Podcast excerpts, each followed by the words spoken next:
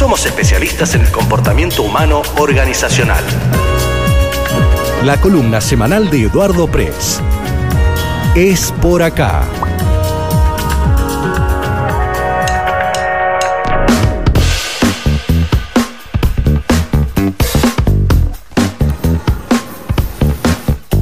y 6 en la mañana acá en Radio Andina. Hoy está Eduardo Press, la nota está impresionante, me dice un oyente. Bueno, querido oyente, ha llegado el momento, ya está conectado y lo presentamos y lo saludamos al gran Eduardo.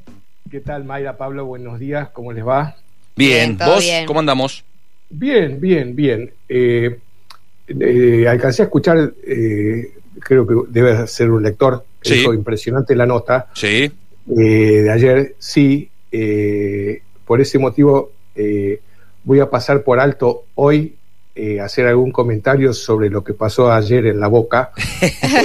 me parece una frivolidad frente a la dimensión del tema que tratamos en la nota y lo dejamos lo dejamos para la semana que viene. Claro, la semana que viene lo, analizamos. lo, charlamos. Eh, compartimos nuestro saludo a los sanrafaelinos. Que bueno, bien. tuve la oportunidad de estar varias veces dando unos cursos y con algunos clientes también, así que conozco conozco lo que uno conoce cuando va a trabajar a un lugar, ¿no? Nada.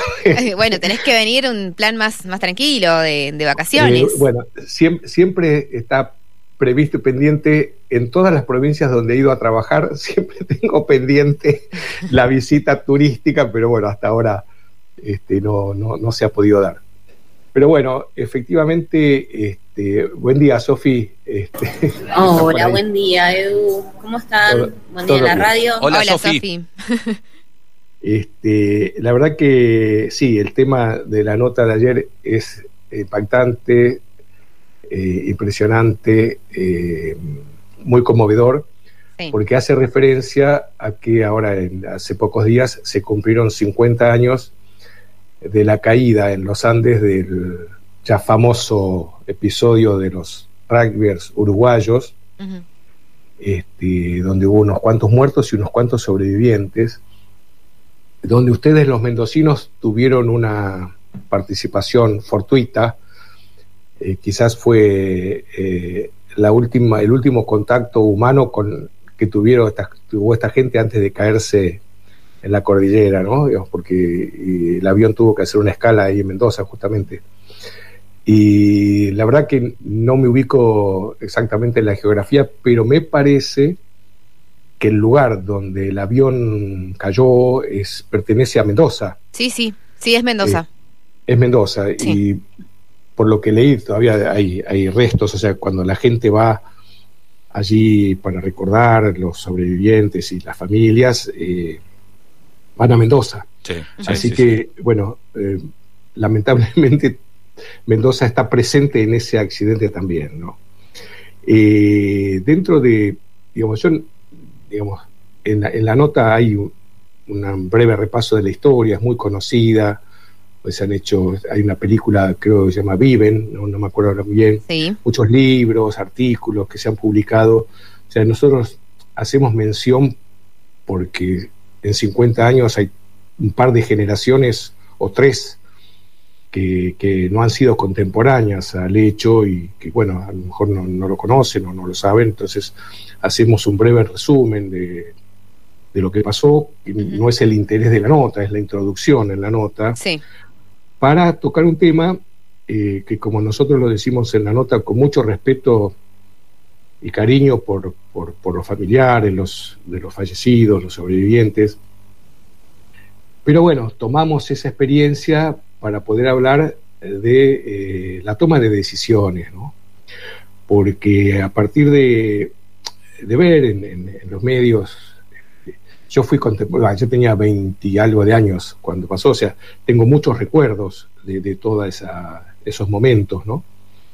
Este, de cuando decidieron, digamos, cuando se anunció que, abandonaban la búsqueda hasta que aparecieron. Como dice, decimos en la nota, no es un evento nuestro, ¿no? Digamos, para unos es una tragedia, para otros es un milagro, según de, de, qué lado uno esté parado, ¿no es cierto? Eh, yo creo que son las dos cosas. Una tragedia milagrosa, digamos, ¿no? En realidad no ha sido un milagro, el milagro uno llama al azar, ¿no? Eh, cuando el avión cae, quienes fallecieron, quienes quedaron vivos, azar. Cuando se produce la avalancha, a quienes tapó y a quienes no tapó, azar. Nadie eh, hizo ningún cálculo previo a ver a dónde había que ponerse eh, especulando con tal o cual situación. Y justamente esto es un poco lo que nosotros este, enfocamos en la nota con la toma de decisiones, ¿no? Hasta dónde se puede planificar una decisión o decisiones y esperar que se cumplan los vaticinios previstos en esa, en esa toma de decisiones. Y entonces, eh, para los que somos consultores y que llevamos años, más o menos, y, trabajamos con las empresas, a veces son situaciones, eh, no sé si dilemáticas, en realidad no es un dilema porque se puede resolver, pero estamos muy atentos a lo que indica la academia y la teoría y, una metodología pre-problema, ¿no? a lo que sucede en el día a día de, las empresas, ¿no? En la gestión diaria con gente que tiene su experiencia y que son los que conocen su empresa. Los consultores somos de afuera y uno cae como un paracaidista a decir, bueno, miren, ustedes tienen que tomar decisiones de esta manera, así, así, así, así, que nosotros lo explicamos en la nota, ¿no? Hay uno puede eh, establecer ciertas pautas como etapas en la toma de decisiones, ¿no? Como decir, bueno, eh, uno no puede desayunar después de almorzar. Si quiere, sí puede, pero no es, no es lo previsto, ¿no? Sí. Y entonces, este, cuando estábamos elaborando la nota con Sofía, nos preguntábamos eh, si esta gente sobre todo los sobrevivientes, porque nos hemos puesto a, investigar, a, ver un poco las, las entrevistas y los reportajes que le han hecho hoy día a los sobrevivientes, no en ese momento, que también hoy día, ¿no? 50 años después, son toda gente grande, ¿no? Por lo menos de, mi edad, ¿no? Este, claro, esta gente, eh, como pasa muchas veces en las empresas, eh, ha tenido que, digamos, tuvieron que fabricar una metodología de tomar decisiones. Pasado el primer momento de impacto y de confusión y traumático, eh, como, como cuentan que fue, y como obviamente no cuesta mucho imaginarse que haya sido de esta manera, después había que, había que hacer cosas. Eh, y, ellos se organizaron, pero se fueron organizando. Yo creo que en la nota, eh, corregime Sofía si me falla algo en la memoria, este, lo decimos claramente. Primero, eh, se toman decisiones hora a hora, hora por hora, momento a momento, después día por día, y después decisiones más estratégicas. El primer día a nadie se le ocurrió, como hicieron después este, estos muchachos, este, Fernando y, Roberto, bueno, no me acuerdo eh, los, apellidos, que decidieron lanzarse a, cruzar la cordillera y dieron a la buena de Dios. Eso surgió mucho después. Y, planificaron cómo lo iban a hacer y qué iban a hacer, obviamente sin saber cuál era el destino final. Esto que, que fue así, tan evidente, es así en la vida cotidiana. O sea, uno puede planificar, tomar decisiones y decir, bueno, vamos a hacer esto, este es el mejor camino, pero después en la cancha se ven los pingos y puede salir bien o puede salir mal. La planificación que, salva, ¿no? Que debe salvar también emprendimientos, empresas y, demás. ¿Cómo, lo ven ustedes desde ese lado? Decisiones que eh, se toman se siguen tomando verticalmente, horizontal. ¿Qué está pasando con las empresas que ustedes están en, contacto? Sofi. Bueno, eh, sí, sí, estoy acá. Perdón si escuchan un poco de ruido de fondo, hoy me tocó venir a, un bar.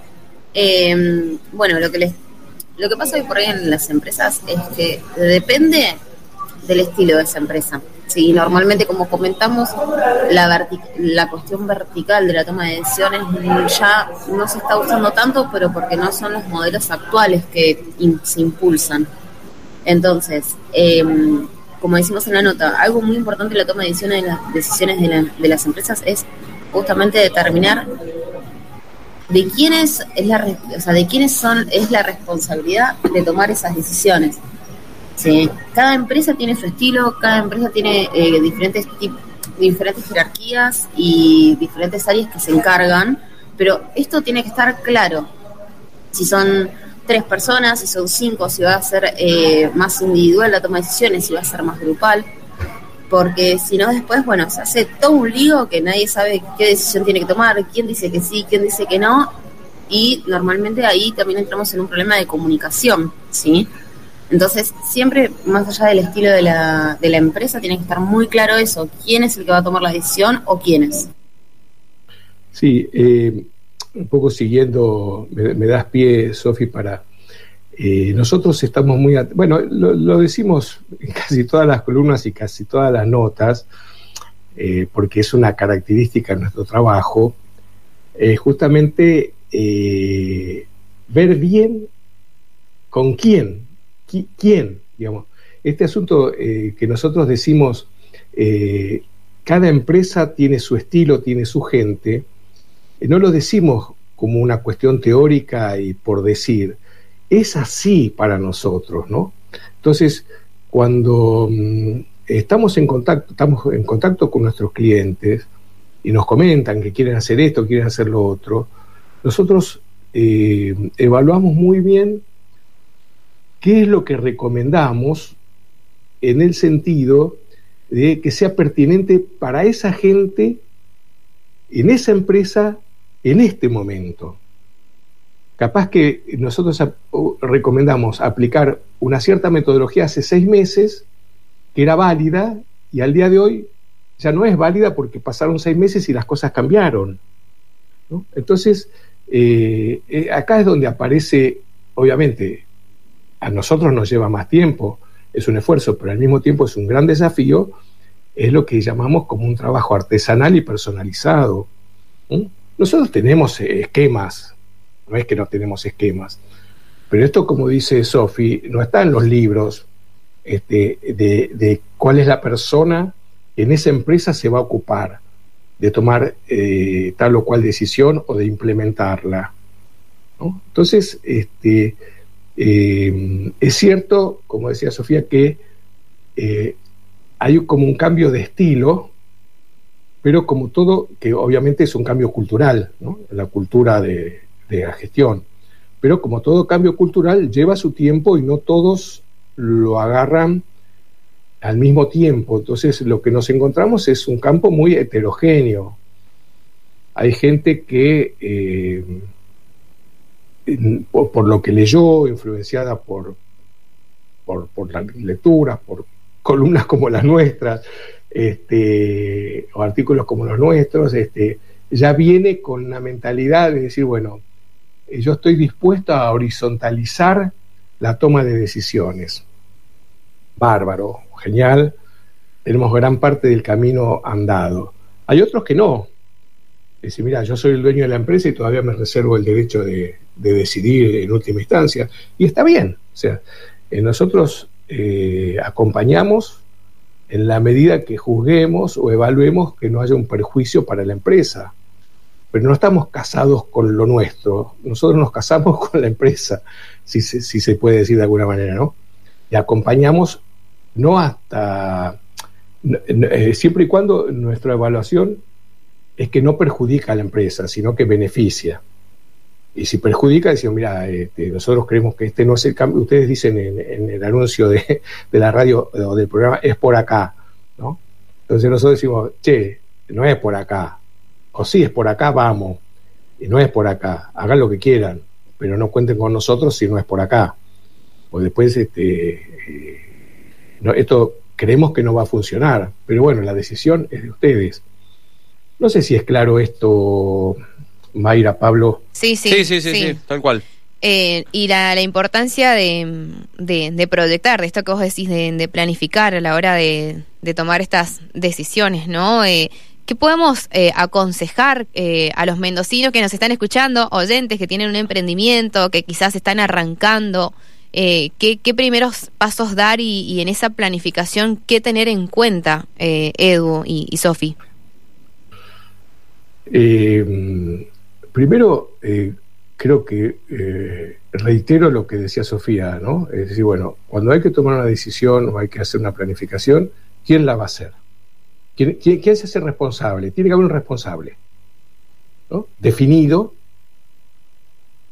y comunicarlo. Eh, hay que saber cuáles son los objetivos a, eh, mm, inmediatos, a mediano plazo y a largo plazo. Y hablando de plazos, con plazos, bueno, de acá a tal fecha nos ponemos como objetivo tal cosa y lo vamos a evaluar de esta manera. Mm. quizás, digamos, por las dudas a nuestros oyentes, si la propuesta nuestra suena un poco ambigua en el sentido de decir, bueno, guarda, ojo con las planificaciones, hay que hacerlas. Digamos, nosotros recomendamos planificar, pero también recomendamos estar ser flexibles en la planificación. No todo sale como uno espera que salga. Lo que sí decimos, bueno, tiene que haber una planificación. Cuando nosotros decimos ser flexibles, no es, bueno, que sea lo que Dios quiera. No, no, no es nuestra propuesta. Entonces, ¿quién? ¿Cómo? ¿Cuándo? ¿Durante cuánto tiempo? ¿Qué tiempo nos damos? ¿Qué plazo nos damos? ¿Hasta cuándo vamos a ver si esto sale bien o sale mal? Eh, nosotros trabajamos con eh, etapas relativamente breves, o sea, nosotros hacemos una propuesta de dos meses de trabajo y evaluar. ¿Va bien? Seguimos adelante. ¿Va mal? Corregimos. Bien.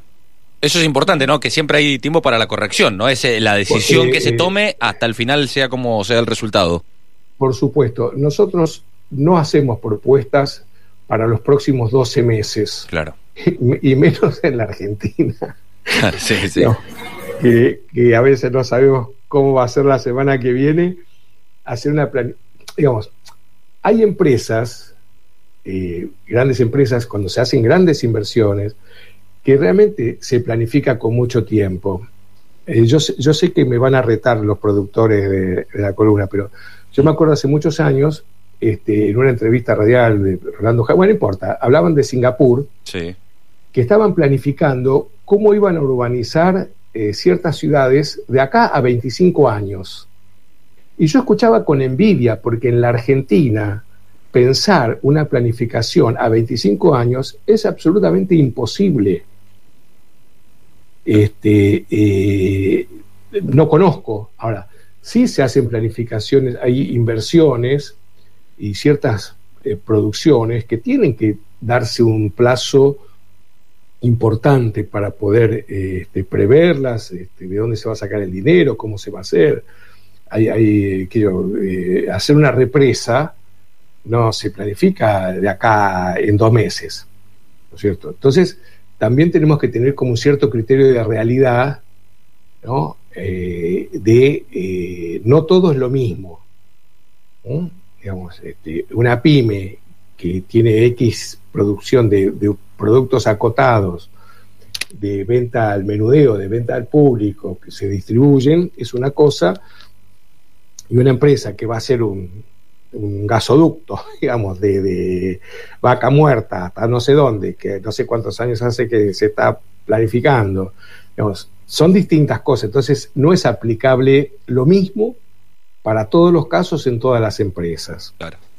Esto eh, genera incertidumbre, ya lo sé, la gente por ahí espera tips muy concretos. Por supuesto que existen, pero somos muy cuidadosos porque no son aplicables todo el tiempo a todas las empresas. Y ahí es donde aparece bueno, la responsabilidad de los consultores, ¿no? de, qué es lo que estamos proponiendo y a quién. ah, Sofi, Sofi, ahí se suma Sofi, me parece, para, para ir cerrando. Eh, sí. Quería simplemente hacer una aclaración de esto de que no damos, eh, digamos, recetas, ¿no? ¿Por qué? Porque nosotros trabajamos con personas, si bien obviamente somos consultores empresariales, eh, cada empresa tiene su estilo, cada empresa tiene incluso su, como decimos, su tipo de toma de decisiones, sus liderazgos, y la toma de decisiones justamente y el proceso tiene que ser pensado en función de esa empresa y sus características. Por eso, si bien lo que nosotros decimos en las notas y lo que podamos leer en cualquier lado puede servirnos ¿sí? para pensarlo, eh, hay que ver el caso por caso y lo que esa, esa empresa necesita en el momento, ¿sí? porque no es lo mismo una empresa que recién arranca, una empresa que ya está por la segunda generación, ¿sí? esas cosas van cambiando y cambian un poco la estructura. Entonces, eso era lo que queríamos también aclarar un poco, que hay que pensarlo en función de cada empresa y sus características. Eh, pero es, o sea, todo lo que es el proceso de toma de decisiones es algo muy, muy interesante para, para rever una y otra vez. Sofi, gracias, gracias Eduardo, a los dos, siempre un gusto tenerlos con nosotros aquí. Bueno, muchísimas gracias a ustedes por el espacio que nos dan para poder transmitir y difundir estas cosas. No, por favor, estamos en comunicación y participar. Muchas gracias. cualquier mensaje que llegue se lo transmitimos, se los reenviamos a ustedes. Si son buenos, sí. si son malos, hacemos el filtro. Y, nosotros también, porque aprendemos de todo. Claro, tal cual, tal cual. gracias, Edu. Hasta luego, gracias, Sofía.